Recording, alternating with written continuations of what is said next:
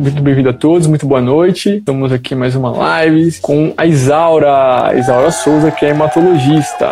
Boa noite, pessoal. Eu sou Isaura, eu sou hematologista. Eu me formei em 2013 em Criciúma, na Unesc. Fiz residência de clínica médica lá também e depois fiz residência de hematologia no CEPOM. Me formei em hemato em 2016. É, eu trabalho, sim, na UTI do CEPOM, não, não sou intensivista, mas trabalho lá na UTI faz uns três anos já que eu trabalho em terapia intensiva. Gosto muito. E também continuo atuando na clínica médica. Um pouquinho de tudo. A gente tem é, um pouco desse vício, né, de achar que quem trabalha na UTI é intensivista. Pelo menos a galera fala bastante na, lá na universidade, sabe? É um é vício. Porque a terapia intensiva ela é uma, uma, uma especialidade relativamente jovem, né? A residência em si, a formação. Então, a maioria das pessoas mais antigas que trabalham em terapia intensiva não são intensivistas por formação, mas uhum. com o tempo isso tá mudando. Entendi. Acho que a gente pode começar fazendo uma introdução. A gente vai falar sobre febre, mas eu abri assim porque às vezes febre é um pouco fechada, né? Então eu abri pra gente tirar algumas dúvidas. A gente recebeu dúvidas sobre anemia, sobre febre, e a gente vai embarcando aí. Depois a gente fala. Quero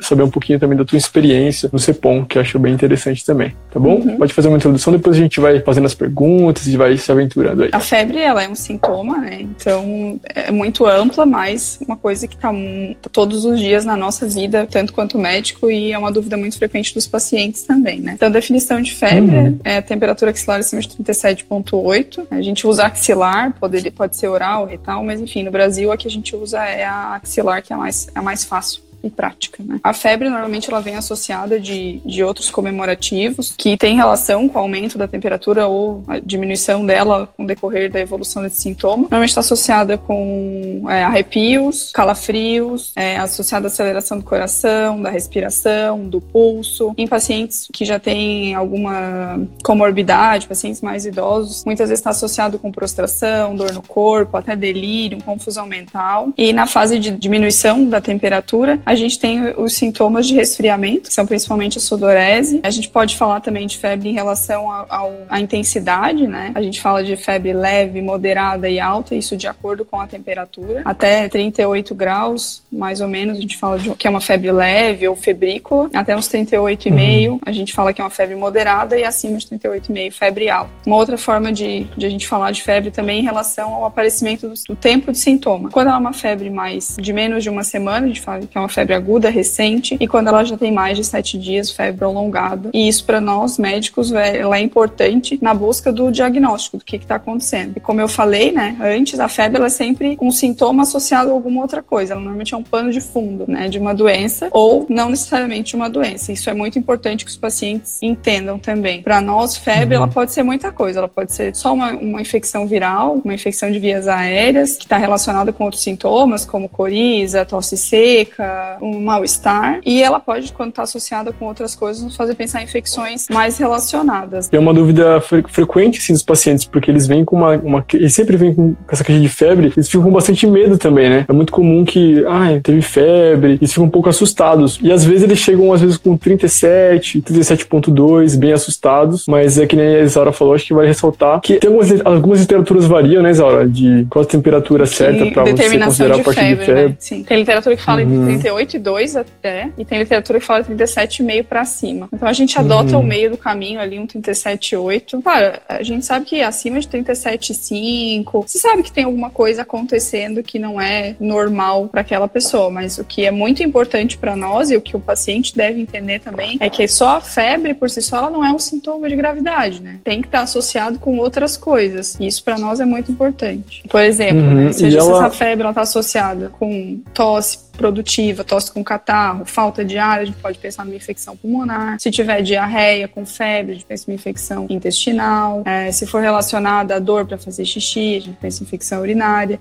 E isso é o mais importante, eu, eu acho, mais do que a própria febre. E por que, que acontece a febre, assim? De onde ela surge? Assim, ela, ela pode ser perigosa em algum, algumas situações? Ou ela só faz parte desse conjunto? De uma maneira geral, a febre ela não é perigosa. As pessoas acham que vai... Aquela coisa que a gente vê na criança, né? A criança faz febre, pode ter convulsão. Os adultos acham que aquilo vai se estender para eles também. E isso é uma coisa que a gente não vê. O adulto não faz crise convulsiva por febre. Se a for uma febre alta, uma febre persistente, ela por si só não vai trazer uma uma doença mais grave, né? Mas ela vai mostrar um fundo de uma outra doença, que é o que é mais importante, né? Não só a febre. É mais comum ter alguma alteração notória assim na criança, né? Geralmente a gente vê febre com que a criança chega a ter uma convulsão assim, né? Isso é, é uma doença de criança, na verdade, não é uma doença de adulto, não. A convulsão relacionada uhum. à febre. E a febre, ela pode alterar os parâmetros vitais, assim, como frequência cardíaca, frequência Sim. Faz respiratória. parte da febre, faz parte dos mecanismos de, de produção, porque o que, que é a febre, né? A febre é uma alteração do nosso termostato normal, a gente tem um termostato, como o de um forno elétrico, vamos dizer assim, e a febre é a alteração desse termostato para cima. Como é que o nosso corpo produz a febre? É através de aumento de metabolismo. Como é que a gente faz isso? A gente aumenta a frequência cardíaca, aumenta a frequência respiratória, aumenta o pulso, e são sintomas que acompanham a febre, são é a maneira como o nosso corpo tem de subir a temperatura. E como eu falei, os arrepios, os calafrios, o suor, quando o nosso corpo começa a baixar a temperatura. E é bem interessante isso, né, da, da alteração dos parâmetros vitais, porque na pediatria a gente vê muito isso, né? Às vezes chega é, uma criança lá para ser examinada, e aí você examina ela e os parâmetros estão todos alterados, né? Então ela tá, tem uma frequência respiratória aumentada, tá com taquipneia, tá com uma frequência cardíaca também aumentada. Aí você, você fica assim, mas aí você lembra que ela tem febre que, que é natural e a gente medica ela, espera um pouco para depois é, reavaliar ela, né? Exatamente. Que aí sim a gente vai poder ter informações sólidas, né, sobre, sobre a doença que está em curso, né? Exatamente. Você não vai dar importância para tanta importância para uma frequência cardíaca, respiratória aumentada num paciente com febre naquele momento.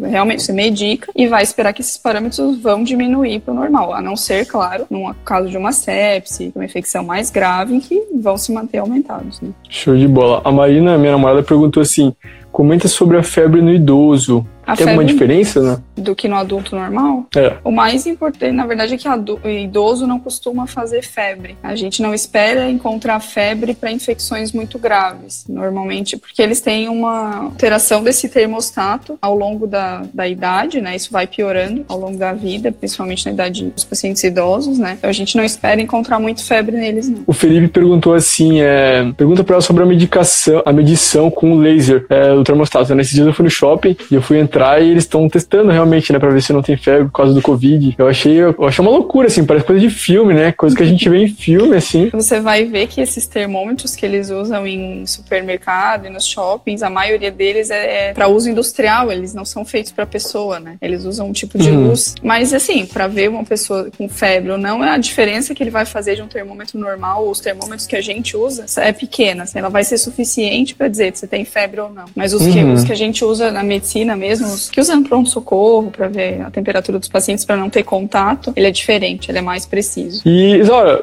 falando um pouquinho das causas de febre, assim, quais doenças que podem causar, assim, febre que a gente pode pensar, assim, em doenças, assim? A gente pode ter desde doenças virais, como as infecções de vias aéreas, as viroses mais comuns que a gente fala, infecções bacterianas podem fazer febre, pneumonia, infecção urinária, de trato gastrointestinal, doenças autoimunes, lúpus, artrite reumatoide, elas podem fazer febre também. Outras infecções virais crônicas, como stomegovirose, Epstein-Barr, infecção pelo vírus do HIV, fazem febre também. Câncer pode fazer febre, principalmente as doenças hematológicas, né? Os linfomas, leucemias podem fazer febre. Normalmente fazem, a gente chama de sintoma B. Uhum. Uh, outros tumores sólidos também fazem febre, mas é mais raro, mais nos, nos cânceres hematológicos mesmo. Drogas podem fazer febre, uso de antibiótico prolongado, alguns antibióticos podem fazer febre, anticonvulsivantes podem fazer febre, é, psicotrópicos, né, medicações usadas para ansiedade, depressão, procedimento que causa inflamação, assim, é a retirada de um sinal que inflamou, mas que não está infectado pode causar febre, uso de contraste endovenoso pode causar febre, não só infecção viral e doença grave causa febre. Nossa, muita coisa, né? Muita e é até legal pra gente expandir esse pensamento, porque a gente acaba vivendo muito numa, numa bolha, assim. A gente tá, querendo ou não, a gente tá atendendo ali na, emergência, assim. A gente, só, a gente só acaba associando febre a ou uma causa bacteriana ou uma causa viral. A gente sempre tenta dividir assim e a gente acaba uhum. esquecendo as outras causas, né? Mas não, é muito amplo, claro. As infecções virais e bacterianas, elas são as coisas que mais acontecem na nossa prática clínica. É o que a gente vê todos os dias. Mas essas febres por doença autoimune, autoimune, doença neoplásica. A gente acaba vendo mais nessas febres de origem determinada, em que o paciente tem 10, 15 dias de febre, não é uma infecção bacteriana, não é viral e continua fazendo febre. E a gente acaba ampliando o nosso leque de investigação para procurar essas outras doenças. E se fosse tentar dividir assim sobre pensar uma febre, uma febre, uma temperatura que pudesse dividir um pouco, se fosse pensar um pouco mais em uma infecção bacteriana ou por vírus, seria como a gente fazer uma divisão assim entre, ah, se passou de tal temperatura, a gente pode pensar mais em bacteriana. Não dá para dividir. E depende muito do paciente também, como eu falei, paciente idoso faz pouca febre e não costuma quando faz não costuma fazer 39, 40 de temperatura como os jovens. Ele faz 38, 38,5. Então daí não, isso não quer dizer que não é uma doença grave, que não é uma infecção bacteriana. Claro, a tendência uhum. sim é que, que doenças mais leves, por exemplo, virais, façam temperaturas não tão altas, mas não dá para dizer. O Gui perguntou assim: é, pode explicar melhor essa alteração do termostato? Eu acho que ele deve estar se referindo à imunossenescência, né? Que, é esse, que eu acho que é esse processo do envelhecimento próprio do idoso, assim, né? Que vai tendo essa alteração ali no hipotálamo. Exato, porque esse termostato, que é controlado pelo hipotálamo, ele é ativado, né? Ele é muda a nossa temperatura basal de acordo com pirogênicos, que são substâncias que vão fazer essa mudança de temperatura. E elas têm muito relação com liberação de citoquinas inflamatórias, interleucina, fator de necrose tumoral, uh, interferon. E no idoso, a liberação dessas, dessas substâncias é diminuída. Então, por isso que o termostato não altera tanto. A Marina perguntou assim: febre no pós-operatório. É interessante as diferentes causas que podem ocorrer ao longo dos dias do pós-operatório. É, que nem você falou, né? Um procedimento pode gerar febre, né? Que você é. faça, né? A gente espera uma febre, assim, meio inflamatória nas primeiras 48 horas de um pós-operatório. Isso é esperado, mas também, de novo, aí normalmente são temperaturas mais amenas. Mas a partir de 48 horas, um paciente em pós-operatório, a gente sempre tem que pensar em infecção secundária do sítio. É, para ver, pra ver se associar um antibiótico. Depende da cirurgia, até se associa já um antibiótico, né? Mas. o Neto tá perguntando de febre interna. Se existe. Pra quem não, não sabe. Então não existe existe febre interna. Os pacientes sempre falam de febre interna, porque acaba, quando faz febre, às vezes paciente que tem herpes acaba fazendo lesão herpética por alteração imunológica, e eles entendem aquela, aquela herpes como febre interna, mas isso não existe. Ah, mitos, mitos e verdades sobre febre. E a, a Dani perguntou assim: é, a relação da febre com a dengue no corpo. Febre dengue, qual é a relação que existe? Febre na dengue ela é muito comum, é um dos sintomas, ou o primeiro sintoma mais comum da dengue e ela está associada com os, os, sintomas clássicos, né? Dor articular, racho cutâneo, dor é, retroocular ou dor na, na movimentação dos olhos. E faz uma dor no corpo, dor articular muito importante. Aquela, a febre da dengue é a febre que a gente fala da febre quebra-osso. O paciente tem muita dor no corpo e muita mialgia. E esses sintomas, eles vêm sempre associados à febre. É, que tem um caráter bem sistêmico, assim, né? Sim. Gerar um quadro geral, bem bacana a pergunta dela. A doutora Rayane, que fez a live com a gente de anticoncepcionais, fez uma pergunta bem, bem específica, assim, mas eu achei legal, assim. Ela perguntou assim, febre no período nadir, pós-quimioterapia, quais as infecções estão mais associadas? O período nadir é, é aquele período período. aquele período quando a pessoa faz quimioterapia, né? Que ela tá com uma imunidade bem baixa, é isso? O nadir, ele até é engraçado isso, ele é um termo de astronomia, que ele vem de dizer a, a, o teu ponto em relação, numa esfera, né? O seu ponto em relação àquela esfera. Você é o observador. E o nadir é o ponto mais baixo em relação ao observador. Então, o que quer dizer o nadir? O nadir é o dia pós-quimioterapia em que você tem uma contagem de células vermelhas mais baixo, é o, o, o mínimo. Aí ela pergunta perguntou uhum. quais, quais são as causas, né? A minoria dos pacientes a gente descobre onde é esse foco infeccioso. Só, se eu não me engano, 20 ou 30% dos pacientes a gente sabe de onde vem esse foco. Normalmente ele é idiopático, né? não sei se é pulmonar, se é pele, trato gastrointestinal, é translocação bacteriana, que pode ser de pele, intestino. Uh, o microorganismo, não sei se ela quer saber sobre isso. Antigamente, antes da instituição dos antibióticos profiláticos, era mais comum por gram negativo, mas na oncologia muito disseminado, né, o uso de antibióticos profiláticos no paciente que a gente sabe que vai fazer neutropenia. E aí mudou a nossa flora. Então hoje a maior causa é gram positivo, mas de qualquer forma a gente acaba, quando vai tratar esse paciente, a gente cobre antibiótico de amplo espectro, cobre gram positivos e gram negativos, porque ela é um paciente de alto risco, né, um paciente, na maioria das vezes, uhum. que interna, vem para um socorro por neutropenia febril. Ele é um paciente de alto risco e tem que ser coberto com, com antibiótico de amplo espectro, porque a gente não sabe o que está que, que tá fazendo essa febre. Febre. E né, são pacientes imunossuprimidos graves, a gente pode perder um paciente por atraso de tratamento. Então, tem que ser um antibiótico de amplo espectro. Depois que a gente souber o que tem na cultura, que microorganismo que é, a gente pode trocar um antibiótico. Mas até que a gente tenha uma ideia, tem que ser coberto amplamente. Tem que ser um antibiótico top. O Neto fez uma pergunta boa. Posso tratar a febre sem tomar remédio? Pode. Pode? Tem, pode. A gente pode fazer tanto medidas físicas quanto químicas. Físicas, né, o tal banho gelado, aplicação de compressa fria, mas o que a gente usa mais normalmente é química, né, com tratamento com antitérmico, ibuprofeno dose baixa, dipirona, paracetamol. Isso a gente vê muito em UTI, paciente que faz febre, muitas febre de origem central, paciente com TCE, pós-cirurgia neurológica, às vezes eles fazem, fazem febre de 40, 41 graus. Faz antitérmico fixo, dipirona, paracetamol, benzodiazepínico e o paciente não cede a febre. A gente acaba usando banho gelado, compressa fria e isso ajuda sim. A Franciele fez uma pergunta boa, assim, ela pergunta assim, crianças, até onde devemos deixar o corpo reagir sozinho e quando devemos entrar com uma medicação? É boa pergunta. Não precisa é. deixar uma criança com febre, pode tratar, isso não vai, não vai mudar se você usar um antitérmico, um dipirona ou uma, um paracetamol, isso não vai mudar o curso da doença, porque o antitérmico ele é só sintomático, então não precisa deixar a criança com febre, melhor tratar. Pode, se é, você quiser boa, né? tentar iniciar com um banho frio, um paninho gelado, vale a tentativa. Mas se a criança estiver prostrada, com mal-estar, vale o antitérmico. É, isso é legal, né? Porque às vezes a, as pessoas ficam um pouco assim, ah, será que eu dou remédio? Será que eu não dou? Será que eu espero um pouco mais? Pra não mascarar a febre? Sempre tem essa dúvida, né? A gente normalmente orienta, se a criança não tiver nenhum sinal de gravidade, falta de ar, não tá comendo, ou se a criança continua brincando, mesmo fazendo febre, a gente orienta que até 24, 48 horas, pais não levem o paciente pronto, a criança pronto-socorro, porque normalmente, principalmente em criança, criança pequena que frequenta a escolinha, essa febre ela é viral, né? Ela é de origem viral. Então, por isso, normalmente tem, faz essa orientação de até 48 horas de febre e tentar dar seguimento em casa, com tratamento sintomático, se não tiver nenhum sinal de gravidade.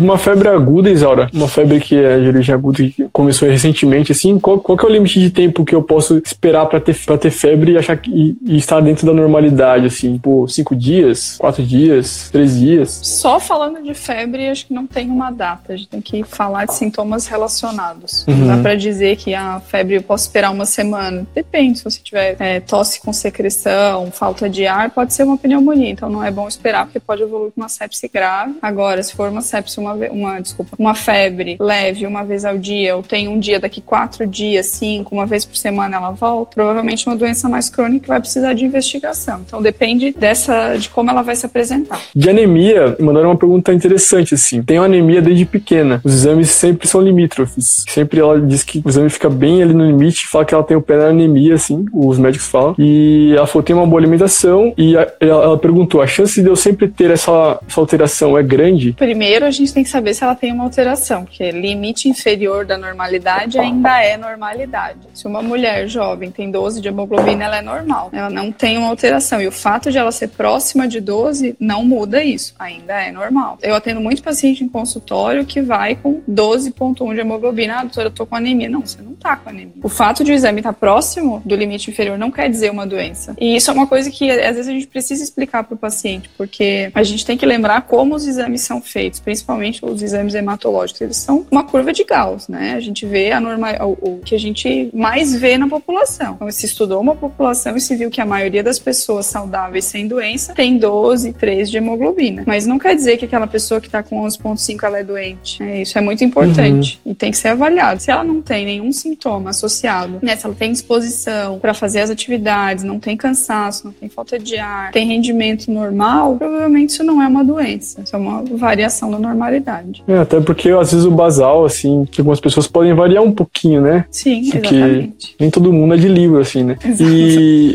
já que a gente entrou na anemia, se quiser falar um pouco sobre anemia, o que é anemia, quais são os sintomas que são associados, assim, pra gente poder pensar. Uhum. A anemia, ela é exame do hemograma que a gente olha, né? A anemia, então, ela fala em relação à hemoglobina e hematócrito, que são as, as hemácias, né? As células do nosso sangue que transportam oxigênio para os tecidos, e ela pode estar diminuída em várias doenças. A anemia pode acontecer e ser, de novo, pano de fundo de várias, várias doenças. A maioria das anemias que a gente encontra, o número um, a causa é deficiência de ferro, mais comum em mulheres, jovens, principalmente por hiperfluxo menstrual, mulher que menstrua muito, que tem baixa ingesta, né, de ferro, carne vermelha, vegetais verdes, mas principalmente carne, as pessoas também têm essa ideia de que o ferro está no, no, verde e no feijão, mas o ferro está na carne vermelha. Né? O ferro que importa para absorção, ele está na carne vermelha. Então, pessoas vegetarianas têm bastante anemia por deficiência de ferro, principalmente mulher vegetariana que menstrua. É, é um, um, trio, assim, bem comum que a gente encontra. Uhum. É, em paciente jovem, então, é, é anemia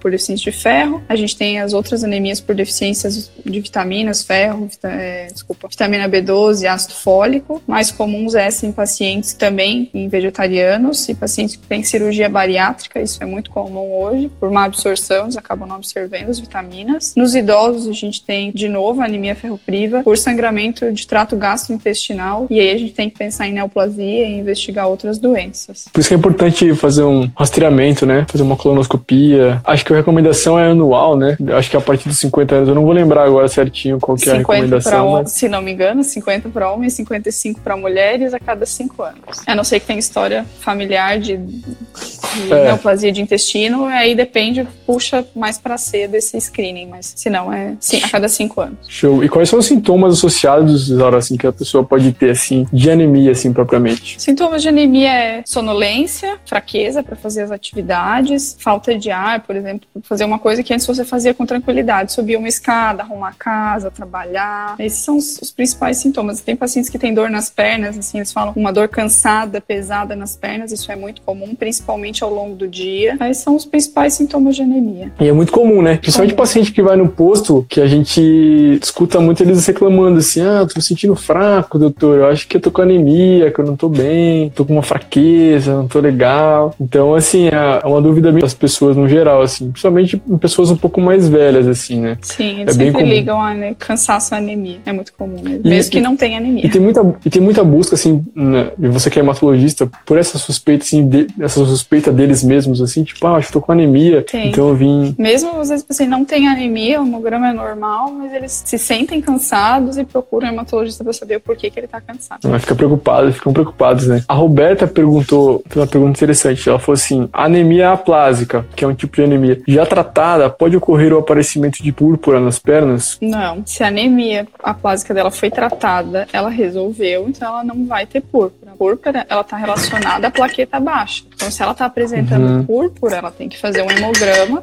para olhar se a plaqueta dela tá baixa, porque anemia aplásica é uma doença que pode recorrer, ela pode voltar a aparecer. E depende também do tratamento que ela fez, porque às vezes o tratamento pode causar plaquetopenia a longo prazo precisa ser, reavali precisa ser reavaliado. E lembrando da anemia plásica aqui, é aquela anemia que falta, tem uma deficiência na produção de algumas células, é isso? É, a medula não funciona muito bem e não produz essa, a gente fala anemia plásica porque é ela começa, é o que primeiro aparece é a anemia, mas normalmente os pacientes têm outras deficiências de plaqueta, de imunidade, leucócito baixo, plaqueta baixa e anemia. É uma falência medular. Eu queria saber um pouco de ti, Zaura, que trabalha na UTI do CEPOM, que trabalha com pacientes é, oncológicos, né? Quem não conhece o CEPOM, o CEPOM é um centro de ciências oncológicas, assim, que é referência em Santa Catarina, né? Drena toda Santa Catarina, assim, né? Vários pacientes, assim. E como é que essa experiência partia, assim, de lidar com esses pacientes que são complicados, assim, né? Porque eles são muito frágeis, né? Sim. Queria saber um pouco de como é que é isso. Como é que é para você trabalhar assim lá no UTI? Então, o CEPOM, ele é o Centro de Pesquisas Oncológicas do estado, do estado de Santa Catarina. Realmente ele drena uma enorme quantidade de pacientes do estado todo, principalmente os pacientes de alta complexidade, pacientes com doença recidivada, que já não tem mais tratamento nos, nos CACONs, né, base. Por ser um centro de estudos, a gente tem estudo aberto, tratamento experimental, então a gente consegue ter outros tratamentos melhores para os pacientes que às vezes não conseguiram tratar na sociedade. Né? Então tem uma gama enorme de pacientes, todo tipo de doença oncológica. Lembrar que no CEPOM só atende paciente oncológico referenciado. Uh, e a experiência de trabalhar com esse tipo de paciente é uma coisa muito individual. Tem pessoas que adoram pacientes oncológicos e gente que não pode ver na frente. Eu gosto muito deles. Eu acho que são pessoas que têm muito muito a, a, nos dar como, como médico, porque é uma população uhum. especial, né, muito doente, que precisa de atendimento, que precisa de carinho, e é o que a gente pode fazer por eles. E é muito legal trabalhar com eles. É isso é legal que você falou, né? Porque médica, né, da questão técnica, de você ver doenças raras, todo tipo de apresentação. Tecnicamente, ele é um paciente que se apresenta de forma diferente, que, que demanda uma atenção grande do médico, por, porque são doentes muito frágeis, né? De, de uma maneira geral, assim, só por, por terem uma doença oncológica, eles já são mais frágeis, mesmo que sejam uma pessoa jovem, uma pessoa muito idosa, eles são muito frágeis, então eles demandam muito da gente. Então é, é uma população muito legal de trabalhar. É, isso é legal que você falou, porque é, eu fiz estágio no, no CEPOM durante um tempo, fiz na cirurgia lá, e é muito bacana, assim, o clima do CEPOM é muito gostoso, assim, como vocês trabalham numa harmonia lá, como vocês, pelo menos nos setores que eu passei, assim, como os pacientes se sentem bem, assim. E tem que ser assim, né? Porque, é que nem você falou, assim, são pacientes mais fragilizados, são pacientes que estão que carentes, né? Que muitos até estão, assim, se sentindo desenganados, desmotivados. E lá, assim, é um clima, assim, incrível. Assim, eu gosto muito de oncologia, assim, mas o clima de lá é um clima muito leve, assim. Vocês conseguem fazer é, parecer que, que é gostoso, assim. Sempre tem alguma, algum evento, né? Sempre tem... Quando eu tava passando lá, tava tendo escola de samba, ele sempre tem algum, alguma coisa, assim, música, já vi apresentação de vários tipos de música lá. Eu acho que um dos grandes fortes do CEPOM é ter uma equipe multidisciplinar forte, que funciona. Que eu acho que é um grande pilar da oncologia é ter uma equipe multidisciplinar, é ter uma psicologia que atende adequadamente o paciente, é ter a TO, que é a ter odontologista lá dentro, a gente tem fisioterapeuta, tem as mulheres do centro de mães que atendem os pacientes, elas fazem bingo com os pacientes internados. Então tem muita gente que ajuda e que faz da vida desses pacientes que, como a gente falou, são fragilizados, faz da vida deles um pouco mais feliz. Aí alguém falou terapeuta ocupacional isso.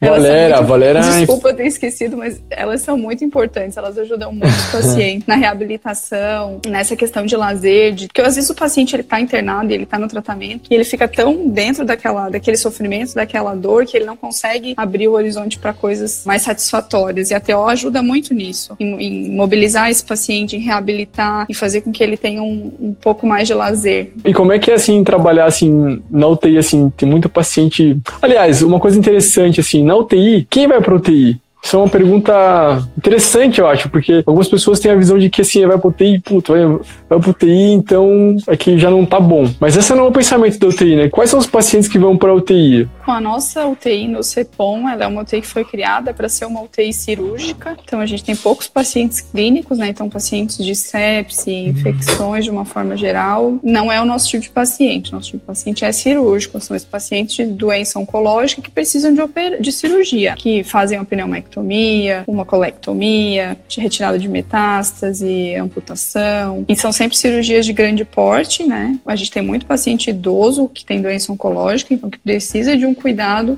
de uma, maior atenção, principalmente nesse primeiro período, de, dos primeiros dias de pós-operatório. Então, essa é a nossa população. Quando uhum. a gente uhum. fala em UTI de uma forma geral, a gente sempre pensa no paciente grave, entubado na ventilação mecânica, com instabilidade hemodinâmica, com droga, todo invadido, né? O pior paciente. E no mundo ideal, não é isso que a gente quer. No mundo ideal, a gente quer que o paciente consiga ir para UTI antes desse momento chegar, né? Só que no Brasil, na nossa realidade, fazer isso é difícil. Levar um paciente que não está muito grave para UTI antes dele ficar muito grave é difícil, porque nós temos poucos leitos. No CEPOM tem essa diferença também. Por ser um hospital oncológico e que tem uma população referenciada, a gente consegue muitas vezes levar para UTI esse paciente antes dele ser muito grave, né? A gente consegue levar um paciente com uma, com uma CIRS, uma infecção que se você não tratasse adequadamente, ela ia evoluir para uma sepse grave, ia ser entubado, ia ter droga vasotiva, ia se tornar um paciente muito grave, e a gente consegue, às vezes, levar ele para UTI antes e, e, reduzir essa, essa gravidade da doença. Né? Isso é muito legal também. Uhum. Que é bacana essa visão, né? Porque é um paciente que tem chance justamente de viver. Porque está sendo investido nele, né? Está sendo investido uma esperança ali, né? Recursos. Porque se ele realmente não tivesse chance de viver, talvez ele não fosse para lá, né? Isso é uma outra coisa também que a gente faz muito na UTI, porque por ser um hospital oncológico, a gente obviamente tem pacientes em final, estágio de final de vida, pacientes que a gente fala pacientes em cuidados paliativos. É, e muitas vezes essa definição de cuidado paliativo, ela, é,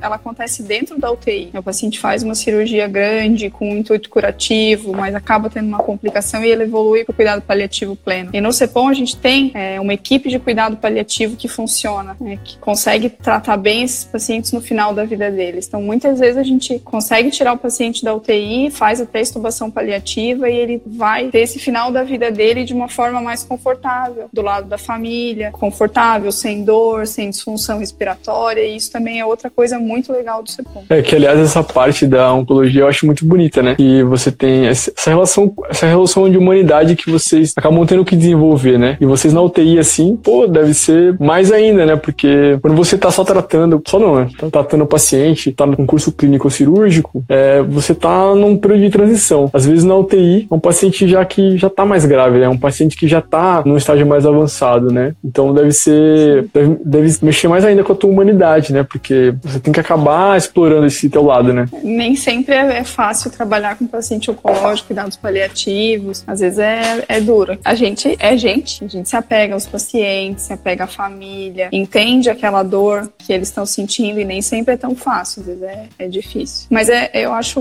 uma medicina muito bonita. Eu gosto muito de cuidado paliativo também. Uhum, que legal, Isora. Basicamente era isso. Gostei muito de ouvir tua experiência, assim, porque eu gosto de saber essas, essas coisas. Eu acho muito interessante a gente saber também, porque isso são os bastidores, né? Que vocês que estão lá sempre no dia a dia. E é legal a gente saber como que é, como que é um pouco desse desafio, né? Como às vezes tem que falar com um familiar, tem que o paciente que não tá com tá indo num curso muito bom, tem que dar uma notícia ruim, né? Você deve ter dado algumas notícias ruins lá, né? Sim infelizmente. Tu acha muito difícil? Assim, é difícil é, com certeza, mas o que, que tu acha, assim, sobre essas notícias, assim? Sempre é difícil, né? Informação de más notícias é sempre difícil, mas é, acho que quando você realmente tem empatia pelo paciente, pela família, e você conhece o paciente, conhece o que ele passou, o que eles estão passando, acaba se tornando mais fácil, assim. Você senta com a família, conversa sobre tudo que está acontecendo, sobre as vontades de, de, cada um, e a conversa, ela acontece, assim. Ela realmente é uma coisa que a gente vai, vai aprendendo com o tempo a fazer. É difícil, com certeza é difícil, existem muitas técnicas para dar as, as más notícias, né? Mas vai melhorando com o tempo e se você tem contato com o paciente, tem empatia, é muito mais fácil. Ah, isso é muito legal, né? E quero até deixar o convite para vocês. Na, na quinta-feira a gente vai falar com um médico intensivista e vamos falar sobre problemas de comunicação entre médico e paciente, que é muito interessante saber disso. Eu acho que essa live vai servir tanto para quem é da medicina quanto para quem não é, porque para quem não é, vai poder trazer o que, que há acha, né, sobre os problemas de comunicação que tem entre médico e paciente que muitas vezes não são bons, né? Excelente tema. Então, já fica o convite aí, vai ser às 21 horas na quinta-feira. Tá bom, pessoal? Então acho que era isso. Zara, eu queria te agradecer muito, porque você tá no, ela tá no Caridade, gente. Está no Caridade. Ela não está em casa. Ela, não ela tá de, chegar em casa.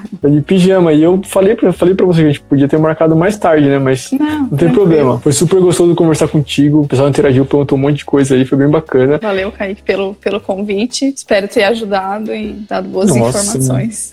Muita, com certeza. Eu acho que tu esclareceu várias dúvidas bacanas e tu pode saber que quando tiver qualquer paciente que eu encontrar assim, tiver dúvidas sobre febre, eu falo, cara, escuta, escuta essa live, que essa live foi muito boa. Foi muito esclarecedora também. Obrigado para todo mundo que participou, ali, se participou também. Muito obrigado, pessoal. Obrigado mesmo. Tá bom, Isara? Obrigadão por tudo, tá bom? Obrigado mesmo. Valeu, pessoal, por Agora, assistir. Pode chegar. Agora você pode ir para casa que o Neto fez uma comida top para você. Ah, Neto, se você não fez, pode pedir logo, porque, cara, vai chegar e tá com fome, rapaz. Sempre. Obrigado, Isara. Um beijão. Valeu. Se cuida.